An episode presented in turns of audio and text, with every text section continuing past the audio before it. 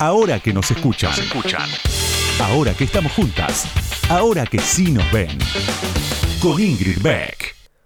Los recuerdos no son un relato apasionado o impasible de la realidad desaparecida. Son el renacimiento del pasado, cuando el tiempo vuelve a suceder. Recordar es, sobre todo, un acto creativo. Al redactar, la gente crea, redacta su vida. A veces añaden unas líneas o reescriben. Y al mismo tiempo, el dolor derrite cualquier nota de falsedad, la aniquila. Esto dice Svetlana Alexievich en La guerra no tiene rostro de mujer, un libro terrible y hermoso. Casi un millón de mujeres combatieron en el ejército rojo contra los nazis. Cuando terminó la guerra, volvieron a sus pueblos, buscaron hombre, tuvieron hijos y los ruiseñores volvieron a cantar. Enterraron sus recuerdos, nadie quería ver lo que habían sido, su pasado era vergonzante.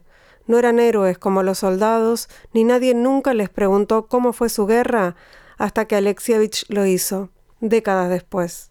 Por libros como este y Voces de Chernobyl, ella ganó el premio Nobel en 2015. Al recibirlo dijo, Flaubert se llamaba a sí mismo la pluma humana. Yo diría que soy un oído humano.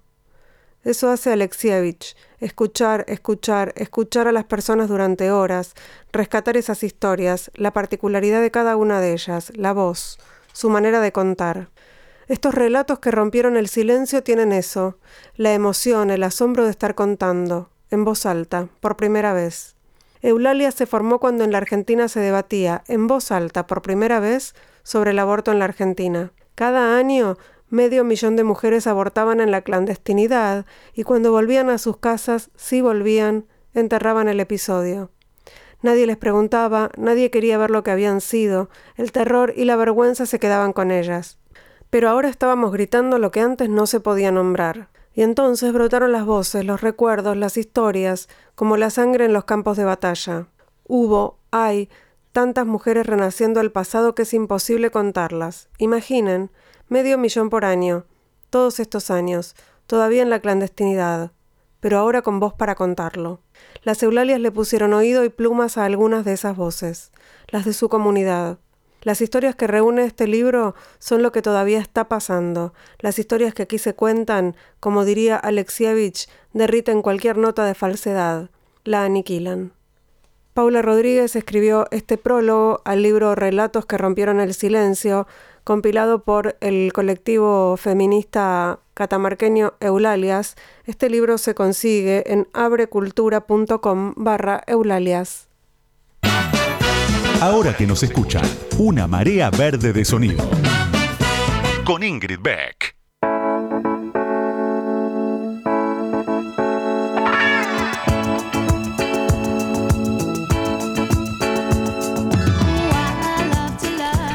Buenas noches, bienvenidas, bienvenidos, bienvenides. Si hay algo que necesitamos es una buena noche, dennos una buena noche. Bueno, eso vamos a intentar en este rato, tener por lo menos una hora de buena noche, porque son tantas noticias las que nos atraviesan, la mayoría malas, venimos de semanas de mucho sufrimiento, de mucha, mucha movilización y, bueno, eh, es, momento de reflexionar un ratito sobre lo que nos está pasando a las mujeres, a la diversidad sexual, de, los reclamos que hacemos de, del volver a decir una y otra vez, todas las veces que sean necesarias, que paren de matarnos. Sobre eso vamos a hablar en un ratito, con Ileana Arduino, una abogada que es la, la mejor en esto. Enseguida, no se vayan. Ahora que nos escuchan, ahora que vos me escuchás, te cuento algo más sobre la invitada de hoy. Ahí va.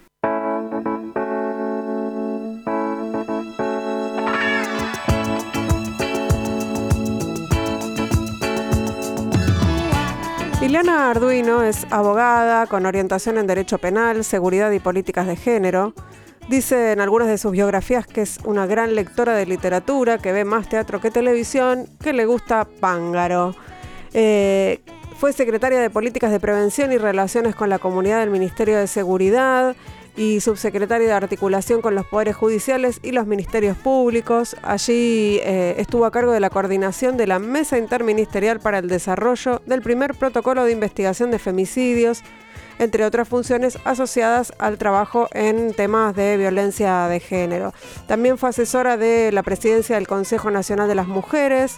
Eh, entre 2006 y 2010 fue directora de Derechos Humanos del Ministerio de Defensa, donde tuvo a cargo el desarrollo e implementación de la política sectorial de género para las Fuerzas Armadas subdirectora del Instituto de Estudios Comparados en Ciencias Penales y Sociales, abogada en la Asociación de Mujeres Meretrices de la Argentina y miembro fundadora del colectivo para la diversidad. Eh, y bueno, tiene una biografía extensísima, no, la voy a leer toda. Eh, y cierra la biografía esta con un, un parrafito que sacamos de su biografía justamente en Anfibia que dice que Ileana Arduino usa la bicicleta como medio de locomoción entre un, lugar, entre un lugar y otro, nunca pierde la elegancia, lo mismo cuando patina, su desplazamiento es grácil y sutil. Bienvenida Ileana Arduino, ahora que nos escuchan, ¿cómo estás? Hola Ingrid, buenas noches, ¿cómo estás? Bien, es tu, tu desplazamiento es grácil y sutil, me gusta esa... Eso, dicen las personas que me quieren, pero bueno, habría que someterlo a un juicio un poco más objetivo. ¿Se puede tener un juicio objetivo ya que ya que te metiste vos ahí? Eh, bueno, un poco más distante, digamos, con, menos un juicio menos cariñoso, con, con, menos con menos afecto en el medio. Con más pruebas, más peritajes. Exactamente. Ileana, eh, bueno, eh, para, para mí y para muchas otras que trabajamos eh, temas de género, sos una, una gran referente. Y hace poquito leíamos un, un posteo tuyo en Facebook en donde eh, respondías un poco a este proyecto, entiendo yo que respondías a este proyecto de ley de algunas diputadas del Frente de Todos que propone digamos que es un, un proyecto bien, bien punitivista y que propone eh, que se eh, agraven las penas para los funcionarios públicos que no que incumplan con sus deberes en relación con las denuncias de violencia de género y también que se que, vayan a prisión efectiva los que violen las restricciones perimetrales, ¿no? Los, violentos que violen las restricciones perimetrales. Eh, como respuesta, digamos, como una, una de las primeras respuestas que hubo luego del, del femicidio de Úrsula Bailio y todo el, el, el lío que hicimos después, ¿no? Eh, leía un, posteo tuyo en donde decías que esto no servía para nada. ¿Por qué? Bueno, en primer lugar porque mm, en, sí mismo vos decías como respuesta y eso no es una respuesta si pensamos en términos de que la demanda es de mejorar las posibilidades de prevenir hechos. Una amenaza, un aumento de penas para hechos eh, que van a cometerse de todas formas no tiene nada de preventivo. En todo caso es un endurecimiento de la respuesta penal con una expectativa de que, porque ¿para qué se endurece la pena? Con la idea de que las personas, como la pena es más alta, van a acomodar su conducta porque van a preferir... Mm. Eh, bueno, no funciona así con ningún delito, si no, no habría delitos porque lo único que se hace permanentemente como respuesta es aumentar penas. Pero además me parecía eh, de, de un cierto grado de, mm, digamos, de liviandad frente a muchas otras informaciones que el caso presenta, que están siendo ignoradas, este caso en particular, pero en general los casos de violencia que tienen que ver con problemas de gestión del riesgo, con problemas de no registro de la información que de solo escuchar atentamente eh, conduciría a tomar decisiones de otras características. En general, la idea de en serie contestar a todos los casos con una perimetral o con un botón antipánico sin considerar eh, en qué circunstancias se produjo la agresión, que se denuncia, eh, cuáles son los factores de riesgo que puede haber, el historial, en fin, una cantidad de, de informaciones que permitirían trabajar no solo con medidas dirigidas en definitiva, a quedar a expensas de la voluntad de las personas denunciadas como agresoras de cumplir o no cumplir, porque una perimetral es eso, un motor antipánico de todas formas también ahora en principio el riesgo, pero siempre depende de la voluntad del otro de acomodarse. Y la acción de riesgo también trabajar con las personas victimizadas, considerar que limita su autonomía y las está colocando en una posición de, de, su propio conflicto, qué, circunstancias materiales, muchas veces impiden ponerse a resguardo y también una, un déficit enorme, estoy haciendo una referencia muy cortita a lo que veías en ese post, respecto de dos cuestiones. Una, un trabajo un poco más amplio con las comunidades donde estos hechos ocurren, ¿no? Nos la pasamos diciendo que no son hechos aislados, que es estructural, pero la respuesta no se trabaja sobre la estructura. Y la otra es la ausencia de, mecanismos de control eficientes. Mm. Proponer aumentar penas e iniciar procesos penales no tiene nada que ver con gestionar eficientemente el riesgo y con, y con prevenirlo. Y en el mejor de los casos, aún con esas penas bárbaras que ese proyecto presentaba, habría que confiar en que esos juicios lleguen al final, en un país donde en promedio un juicio tarda dos años, donde todo se hace por escrito, no hay audiencias, las partes, la víctima en general no es una persona reconocida en el ámbito del proceso judicial. Decía como un oportunismo más bien doloroso, te diría. Eh, además, vos decías algo que, tiene que ver eh, con, con, los delitos de desobediencia, ¿no? Y con que, bueno, lo estás diciendo ahora, pero por ponerlo más, más este, claro, eh, si un violento viola una restricción perimetral, la que tiene que denunciar que esa restricción perimetral fue violada es la víctima, o sea, tiene que ella acercarse de nuevo a, a los poderes públicos, digamos, a denunciar. Eh, ¿por, qué ¿Por qué haría eso alguien? ¿no? Es como volverla a meter en ese, en ese círculo en el que no, no tiene respuestas. Es que en realidad no deberíamos llegar, digo, porque aún cuando la, la dispensáramos de la carga de denunciar, si yo coloco una medida de restricción, tiene sentido en la medida en que esté dispuesto a controlar que la restricción funcione. Si solo voy a intervenir cuando la restricción haya sido violentada, bueno, en muchos casos voy a intervenir pudiendo acusar a alguien. En muchos otros, en muchos voy a intervenir cuando el daño producido es mayor. Hmm. Porque eh, en realidad de lo que se trata es, si vamos a poner restricciones, en unas restricciones que no sean eh, trámites burocráticos en el aire, sino que también sean pensadas como en términos de acompañamiento para el cumplimiento. A veces cuando decimos estas cosas, por poco, a mí me pasa muy seguido, que es una especie de equiparación estás defendiendo agresores, nada que ver con defender agresores. Pero un conflicto que tiene unas ciertas características en que estamos asumiendo que hay que imponer la autoridad para que no se acerque. Te perdimos un poco, Eliana, a ver si te... Ahí, ahí mejor. Ok, a una persona que entendemos, hay que imponerle restricciones por vía de fuerza de la autoridad para que no se acerque a otra, porque los hechos son esos, ¿no? Eso es lo que uno quisiera evitar.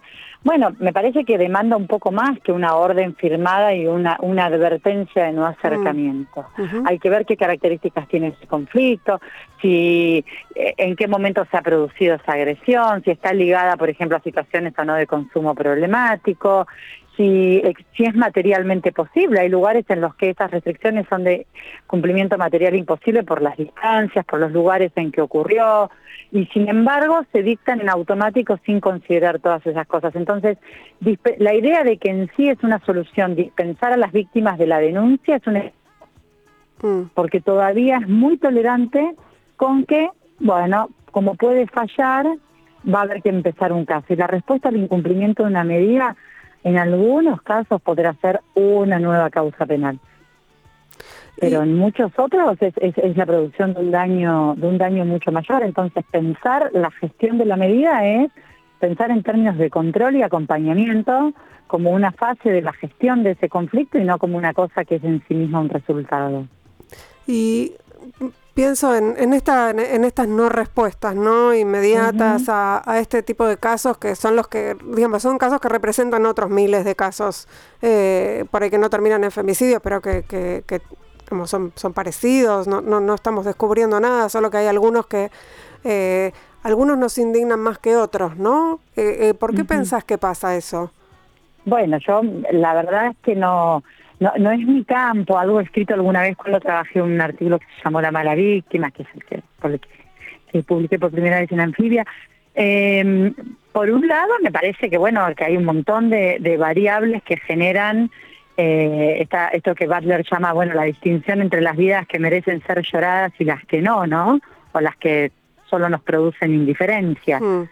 Eh, y me parece que uno podría identificar un conjunto de datos que, nos, que generan una empatía en algunos de la que otras víctimas no gozan. La misma, la misma semana que fue el femicidio de Úrsula, que es adolescente, de una población pequeña, yo creo que la reacción en, en general noto que cuando ocurren en lugares muy pequeños las reacciones sociales son muy masivas, porque me parece que en el lugar donde el conflicto se produce también hay una reacción. El año pasado hubo uno cerca de Firmat en Santa Fe con el que pasó lo mismo y del que ahora casi ninguna de todas nosotras recuerda su nombre.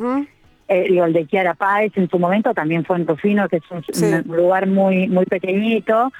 Entonces me parece que, hay un, grado de, vinculación y de cercanía, incluso, digo, culturales, vecinales, de clase, por supuesto. Eh, que, que, colocan las cosas en, una escena de, mayor confrontación para, para todos. En cambio, esa misma semana veían el muro de Georgina Orellano, eh, eh, noticias sobre el femicidio de al menos dos trabajadoras sexuales que pasó sin pena ni gloria, ¿no? Por, nuestras agendas incluso, ya no solo. Y también creo que por suerte saludablemente un Estado que promete que va a crear una institucionalidad que va a estar a la altura, es un Estado que eh, si nos lo tomamos en serio en su promesa y si nosotros nos tomamos en serio en nuestra propia lucha, merece ser fuertemente interpelado. Eh, tenemos que ir a un, tenemos que ir y vamos a ir porque está bien, porque es una radio FM y vamos a escuchar un tema. Vamos a escuchar eh, Wild World eh, por Beth Orton y volvemos con más Ileana Arduino seguimos charlando porque tenemos bocha de temas. Ya volvemos.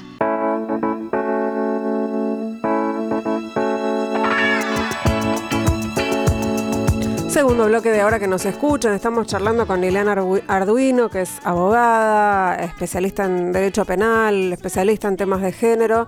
Y mencionaste, Ileana, cuando estábamos terminando el bloque anterior, a Georgina Orellano, vos eh, fuiste abogada de la Asociación de Mujeres Meretrices de la Argentina. Y, también eh, trabajaste sobre el tema trata. Quería que escucháramos un audio tuyo de 2011 hablando sobre el rescate de víctimas de trata y me gustaría, yo sé que es un tema áspero y, largo, pero que, hablemos un poco de, la diferencia entre la trata y el trabajo sexual, eh, porque me parece que, va por ahí también, eh, las, que, van por ahí las reflexiones. Así que te escuchamos y, y volvemos.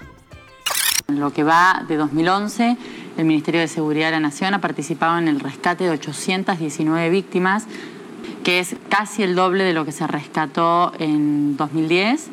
Y si uno compara con el año 2008, que es el primer año de entrada en vigencia de la ley 26.634, ese año fueron 189 personas rescatadas. Es casi siete veces lo que se rescató desde que la, ley que da marco a todas estas actividades está en marcha. Luego, si uno mira algunas cifras o, o estimaciones a nivel mundial. La, por ejemplo, la OIT estima que es un negocio que mueve aproximadamente en materia de trata sexual 28 billones de dólares por año en el mundo entero. Eh, y si sumamos la trata laboral, asciende a 32 billones de dólares por año. Eh, bueno, era, eras vos hablando de, del rescate de víctimas de trata y, pensaba esto, que, muchas veces se, habla de, trata y trabajo sexual medio como si fueran lo mismo, ¿no? Esa entrevista, como bien decías, es del año 2011. Yo era funcionaria del Ministerio de Seguridad de la Nación. Había sido abogada de Amar antes, fui abogada de Amar hasta el año 2008. Eh, y, siempre es un buen punto para, primero, eh, hay algo como más personal en el debate trabajo sexual sí, trabajo sexual no, o todo es trata o todo no es trata, que en mi caso hice un recorrido de primero abonar a una posición, luego a otra, hasta convencerme que en los momentos en que me enrolé, digamos, en, en una posición que confunde trata y trabajo sexual, que suele reconocerse como abolicionismo, pero el abolicionismo es otra cosa. Eh, eh, fue el momento en el que yo dejé de escuchar y dejé de reconocer como igualmente válida la voz de las trabajadoras sexuales aun cuando había sido abogada de Amar con anterioridad. Entonces esto me parece que es algo importante porque uno puede pensar en torno a todos estos temas eh, en un sentido o en otro, pero me parece que lo que deslegitima algunas posiciones es que solo son sostenibles en la medida en que silencian las voces de, eh, de las trabajadoras sexuales, son las voces habitualmente silenciadas. Entonces, en un proceso de revisión yo diría que urge distinguir trata de trabajo sexual, mm que la clandestinidad en ningún ámbito de nuestras vidas puede ser una herramienta de emancipación y que la insistencia en no reconocer el trabajo sexual es una apuesta por la clandestinidad. Mm. Ah, te mencionaba en el bloque anterior esta idea de que hay femicidios que ni registramos precisamente porque alcanzan eh, a, malas víctimas, tanto el tipo de, actividad que hacen, pero también las, circunstancias en las que se encuentran muchas veces involucradas en, atosigamiento policial, en, sucesos de violencia policial y demás. La verdad es que yo no he encontrado nunca nadie que pueda explicitar que el, no reconocimiento sea una garantía. Y la fantasía de la desaparición completa del trabajo sexual, que muchas veces dice, bueno, reconocer el trabajo sexual es ser funcional al, al patriarcado. En casi todos, digamos, es como, en realidad yo creo que no es el, la funcionalidad no es el reconocimiento del trabajo sexual, que sobre todo cuando así lo reclaman las propias personas involucradas, sino que lo funcional es la clandestinidad la situación de negación de derechos a que conduce la, la clandestinidad. Y respecto de la trata, y esas cifras que, ahí se escuchaban, que tienen que ver con, con, mediciones internacionales, también creo que hay que revisar profundamente primero los discursos públicos. Por eso hice hincapié, y casi lo digo como mea culpa, aunque eso ya pasaron 10 años, ¿no? Sí. Pero digo, eh, sobre tener mucha, mucha vigilancia con los enlatados institucionales respecto de cómo pensamos los problemas, ¿no? Se construyen una serie de categorías, de ideas que circulan internacionalmente eh, con, mucha fluidez y que en la medida en que los aprendemos y naturalizamos, tienen muchas cosas, por supuesto, que son útiles, pero que también hay que dejar siempre un espacio para la reflexión crítica acerca de a dónde conduce eso. Y a la luz de los resultados, si uno mira, y me voy a permitir esta sugerencia, los trabajos de Cecilia Varela, de Débora Deitch, eh, de Agustina Iglesias, que han hecho eh, análisis específicos de Marisa Tarantino, de en qué consiste, sobre quién cae el aparato penal cuando persigue, trata con fines de explotación sexual, vamos a encontrar que en muchos casos esa persecución cae sobre mujeres organizadas entre sí. Hmm. Podrá nos gustarnos, podemos tener un juicio moral sobre una organización en la que la, actividad, eh, la actividad que se, que se organiza comercialmente sea una actividad de carácter sexual, pero nosotros no podemos pensar en base a nuestros propios juicios morales nada más esta cuestión. Entonces, me parece que la principal herramienta para tener una política eficaz de lucha contra la trata en serio, es decir, contra la captación engañosa, el involucramiento forzado y demás, es reconocer el trabajo sexual. Porque, perdón, porque el universo de la confusión es muy funcional a la persecución de quienes se organizan autónomamente y es muy funcional al mantenimiento de la clandestinidad, que es muy redituable para quienes viven a costa de otros. Y la discusión más eh, moral, si querés, por, por, ponerle un adjetivo, no se me ocurre en este momento otro, respecto de eh, las elecciones, ¿no? De las mujeres, de, bueno, esta, idea de ninguna mujer nace para puta, ¿no? Eh, ¿qué, qué, qué, qué pensás de esa afirmación? Lo que pasa es que lo que pienso de esa afirmación es que muchas veces eh, es una, hace un, tiempo yo dirijo, o coordino, mejor dicho, no dirijo un grupo de estudios, y una compañera, Patricia Quinteros, donde estábamos discutiendo sobre consentimiento y trata y demás, dijo, es cierto que a veces bajo el paraguas de la vulnerabilidad negamos toda posibilidad de autonomía. Asumimos que tenemos un, que somos bien pensantes porque reconocemos a otros como vulnerables y en nombre de ellos decimos, no, esto no puede ser elegido. No podemos lidiar con la idea de que alguna persona pueda elegir ejercer trabajo sexual. Elección condicionada. Por supuesto, si uno escucha atentamente la posición y les reconoce valía política, creo que es de una lucidez en ese punto realmente notable, por ejemplo, Georgina, pero también otras trabajadoras sexuales, bueno, eh, nunca sostienen que es una decisión tomada en, un pleno de autonomía, porque ninguno de nosotros, salvo que tengamos muchos privilegios, decidimos sin condicionamiento, sin, sin ningún tipo de autonomía. Entonces, esta especie de, de interpelación constante acerca de que seguro hubiera elegido otra cosa.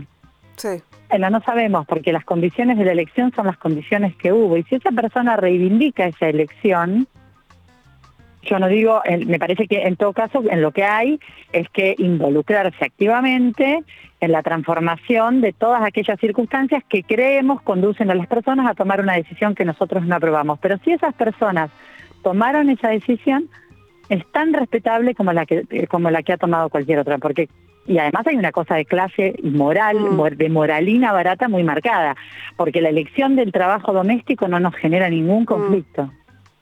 Total. La elección de tareas serviles como eh, hacer los pies, hacer masajes a otros, quiero decir, hay un montón de, tareas. Y, lo que aparece ahí, por supuesto, es este problema de confusión eh, de los feminismos respecto de las, digamos, de, sus limitaciones para pensar una teoría de la sexualidad y demás que plantean eh, estos, estas, estas especies de, cruzadas morales encubiertas en nombre de los derechos de otros. Te niego tu condición de trabajadora porque estoy pensando en tus derechos. Es raro. Eh, Ileana, estamos hablando con Ileana Arduino, que es abogada, es especialista en derecho penal y, en, temas de género, y vamos a hacer un paseo por algunos otros temas, así que te invito a escuchar, a escucharte eh, hablando sobre el plazo de prescripción de delitos eh, en diciembre de 2019, hace un año y monedas. Si nosotros insistimos en utilizar los antecedentes personales de las víctimas, insistimos en decir acríticamente que lamentamos el paso del tiempo, pero que no se pueden investigar hechos pasados porque la regla de prescripción es única y para siempre y para todos los delitos, sin considerar que en algunos delitos precisamente el paso del tiempo y el silencio es una condición de posibilidad, sobre todo en los delitos sexuales y en los delitos que involucran a niñas y adolescentes, estamos siendo extremadamente funcionales para que de repente, por ejemplo, la resolución de esas circunstancias sea un desmadre completo de los plazos de prescripción para todos los delitos. Es decir, no considerar estas especificidades que están ahí marcando que lo que tenemos hasta ahora puede estar muy bien para algunas cosas, pero está dejando fuera del horizonte otras, no es la posibilidad de contención del aparato punitivo. Al contrario, dejarlo fuera e insistir es la posibilidad para que de repente los mismos de siempre, que saben, que confían en la ineficacia de un aparato punitivo que se expande y que va a servir para perseguir a las mismas personas de siempre, en nuestro nombre van a avanzar en el desarrollo de herramientas puramente distorsivas. Bueno, a ver, eh, ¿podemos meternos un poco en este tema? ¿Cuántos temas? Qué exigente esta entrevista. Sí, sí, por supuesto. eh, ¿Podés pasarlo a ver eh, para, en, un, en, un, lenguaje menos técnico? Sí. Sí, sí, porque creo que eso está tomado de un congreso, de un encuentro específico, un poco críptico. Bueno, básicamente la prescripción es el establecimiento de plazos a partir de los cuales el Estado le empieza a correr como una especie de reloj. Que empieza a correr generalmente desde que denunciamos que un hecho ha sido cometido. Desde que uno denunció tiene un plazo que en general es el máximo de la pena prevista, es decir, un delito supongamos tiene de 3 a 15 años, su plazo de prescripción será 15 años, para decirlo de una manera muy gruesa. Lo que sucede con los delitos sexuales es como en general las posibilidades de denunciar, de contar los hechos. Están muy distantes del momento en que los hechos ocurrieron. También para el momento en que se denuncian ya están prescriptos, porque hay dos prescripciones. Una que empieza cuando yo denuncio, pero también para denunciar hay plazos. Yo no puedo ir en 10 años y decir me han robado. Puedo, pero me van a decir está prescripto. Claro. Porque ese delito tiene una pena máxima, no es esta, pero supongamos, de 10 años usted vino a los 10 años y 6 meses, ya no se puede investigar. Esa respuesta que tiene un sentido y un conjunto de argumentos teóricos construidos desde Grecia hasta acá, mm. digamos, el derecho tiene cimientos históricos profundos, tiene sentido porque se supone, bueno, ya está el olvido, el paso del tiempo repara, eh, la respuesta ya sería desproporcionada e ineficaz porque la, relación entre el momento en que se produjo el daño y el momento en el que el hecho es puesto en, conocimiento del Estado eh, lo vuelve absurdo. Sí, eh, e incluso, y, las posibilidades de, que eso se convierta, de, que uno se olvide de que le robaron y, lo, y lo entierre durante muchos años, también es menos improbable que en el caso de los delitos sexuales, ¿no? Exactamente, es que en el caso de los delitos sexuales, eso iba a decir, todos esos argumentos que son tan convincentes para otras formas de delito, son nada convincentes, porque precisamente el paso del tiempo no limpia, no borra, no permite olvidar, a muchas personas les obstaculiza su vida, la posibilidad de contar recién les da un puntapié para, para empezar a resolver y la posibilidad de contar y de denunciar específicamente, de que otro sea responsabilizado. Lo que sucede con eso es que nosotros tenemos, porque somos feministas, pero también somos garantistas y sospechamos de la comodidad de decir, bueno, entonces no prescriben nunca. Para siempre existe la posibilidad de que alguna vez podamos denunciar. Honestamente es un tema que estamos eh, estudiando, de hecho, trabajamos en un grupo específico que revisa sentencias sobre eso todo el tiempo, durante todo el año pasado, en la idea de que no se puede mantener el argumento histórico, como sostiene por mayoría la casación penal, de prescribió, prescribió, lo lamentamos, pero prescribió, sino que hay que empezar. Eh, ¿Qué es la prescripción? En algún sentido la prescripción es una decisión por la impunidad en el sentido de no voy a perseguir un hecho, ni siquiera me voy a molestar en perseguirlo porque pasó determinado tiempo. Para ciertos hechos eso es tolerable, porque las razones para no investigar son atendibles, lo que trataba de decir con el ejemplo del robo. Pero para otros hechos no son tolerables. Entonces lo que tenemos que poder discutir es si vamos a seguir invocando la prescripción, que de alguna manera es una decisión por la impunidad, o vamos a pensar algo distinto, porque lo que sí es seguro es que en ninguna de todas esas reflexiones técnicas, normativas, jurídicas, dogmáticas, como quieras llamarle, filosóficas, han sido construidas pensando en los casos de abuso sexual. Siempre han sido pensadas en términos de lo que para el Estado moderno es importante, que es básicamente la propiedad y, la vida, en particular la vida de los varones. Pero no eh, la doctrina jurídica que se pretende general y para todos los hechos, no, no piensa en, las particularidades de este tipo de conflictos.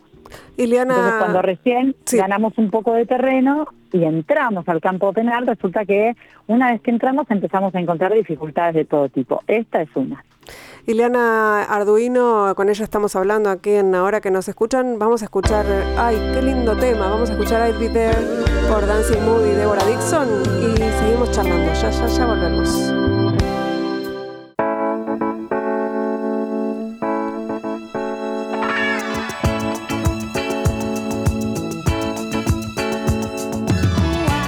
Tercer bloque y último de ahora que nos escuchan, estamos conversando con Ileana Arduino, que es abogada, es especialista en derecho penal y en temas de género.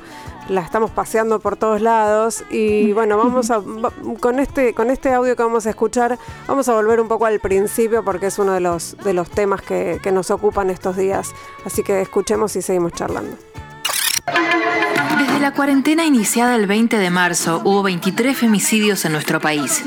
Aislamiento y femicidio. Otro femicidio. El femicidio de Camila. Brenda tenía apenas 24 años. Aunque durante el aislamiento bajaron significativamente los delitos comunes, como los robos, la violencia contra las mujeres no para de aumentar.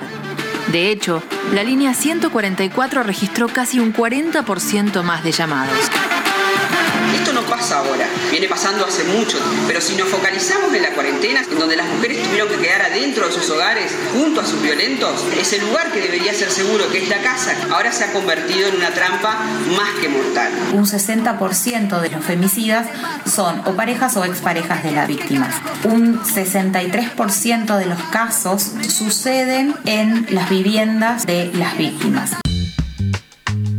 estábamos escuchando un informe de la televisión pública sobre el aumento de los femicidios en la, en la cuarentena, digamos, esto es de abril de 2020, es decir, después de los primeros meses de, aislamiento bien, bien cerrado, ¿no? Eh, pero bueno, yo creo que de todos modos, eh, aún a pesar de, que se haya abierto el, el aislamiento, se haya cambiado por distanciamiento, la impresión es que todavía no, no tenemos eh, el diagnóstico preciso de, de, lo que pasó en esos meses, ¿no? Adentro de las casas.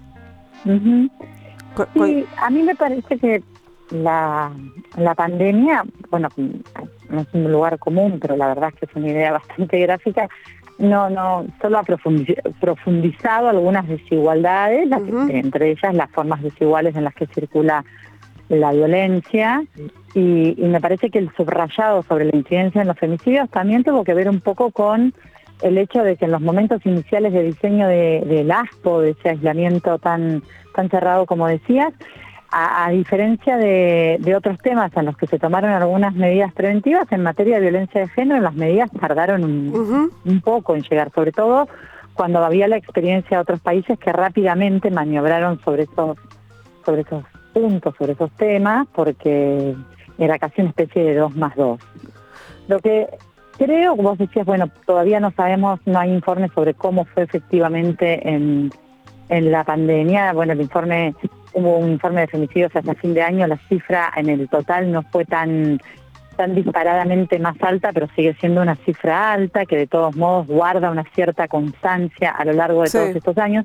Y hago esta referencia porque digo, está muy bien contar pero creo que una, una cosa que nosotros necesitamos es saltar la valla de, la política cuantitativa para empezar a trabajar cualitativamente. Ya tenemos una serie de caracterizaciones que escuchábamos en el informe, eh, la sobrerepresentación del femicidio íntimo, la, la existencia de, de, hechos mayormente en el ámbito de los hogares y no en el espacio público, en fin, una serie de características que habilitarían, o debieron haber habilitado, eh, políticas que, por ejemplo, a la luz del femicidio de, de Úrsula, mostraron, digamos, brillaron por su ausencia, es una, una ausencia dramática, ¿no?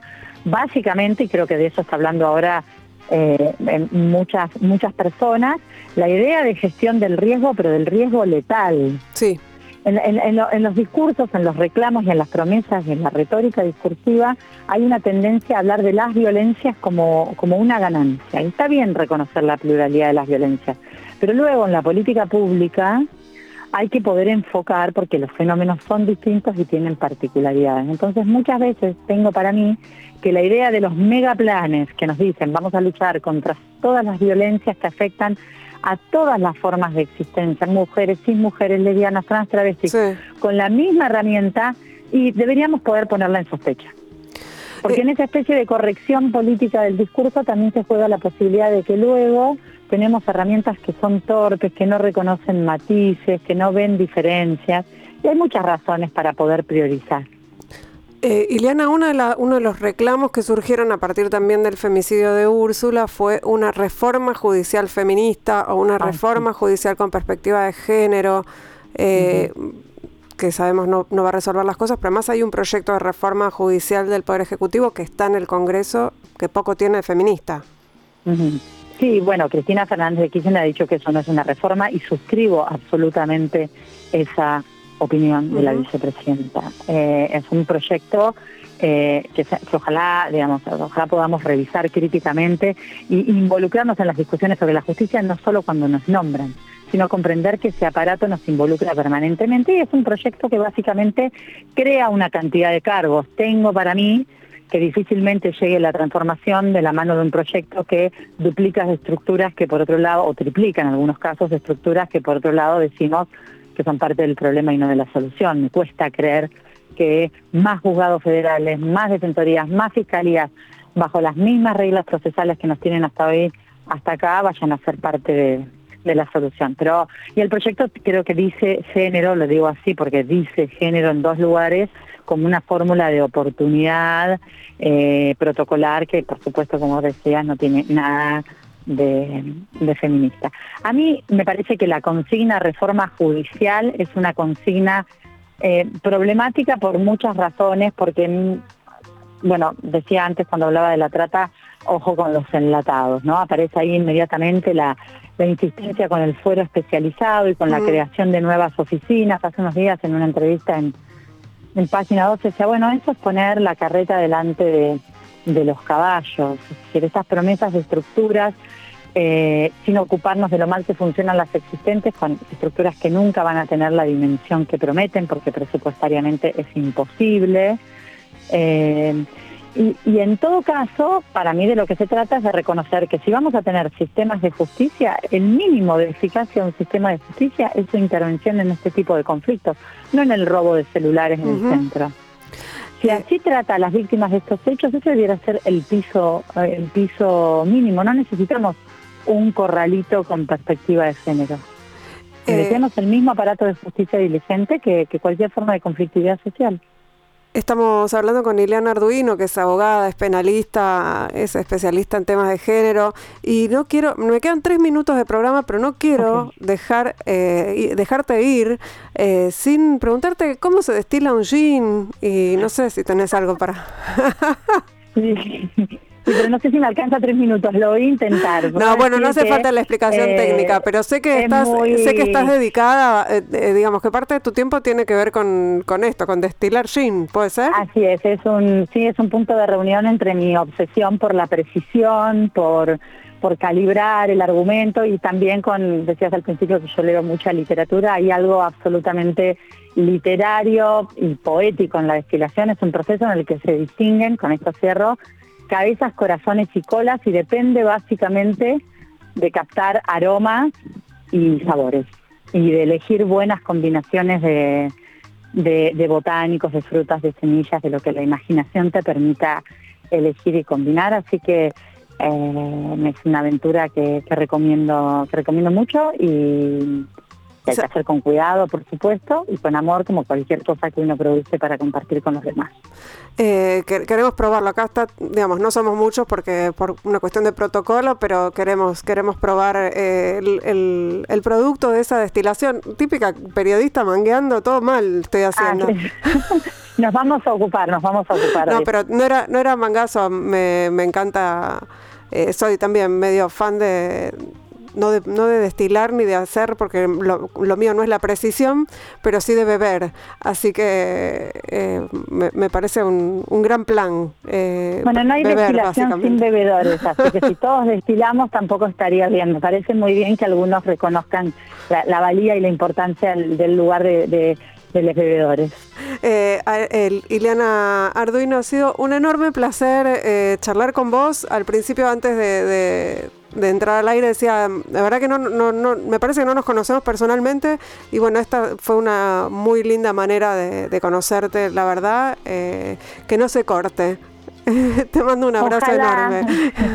Gracias a vos y por supuesto a todas las personas que escuchan. De verdad, muchas gracias por el espacio. Que tengan una buena noche. Gracias. Nosotros nos vamos, nosotros, nosotras nos vamos escuchando To Love Somebody por Nina Simone. ¡Oh, qué linda música hoy!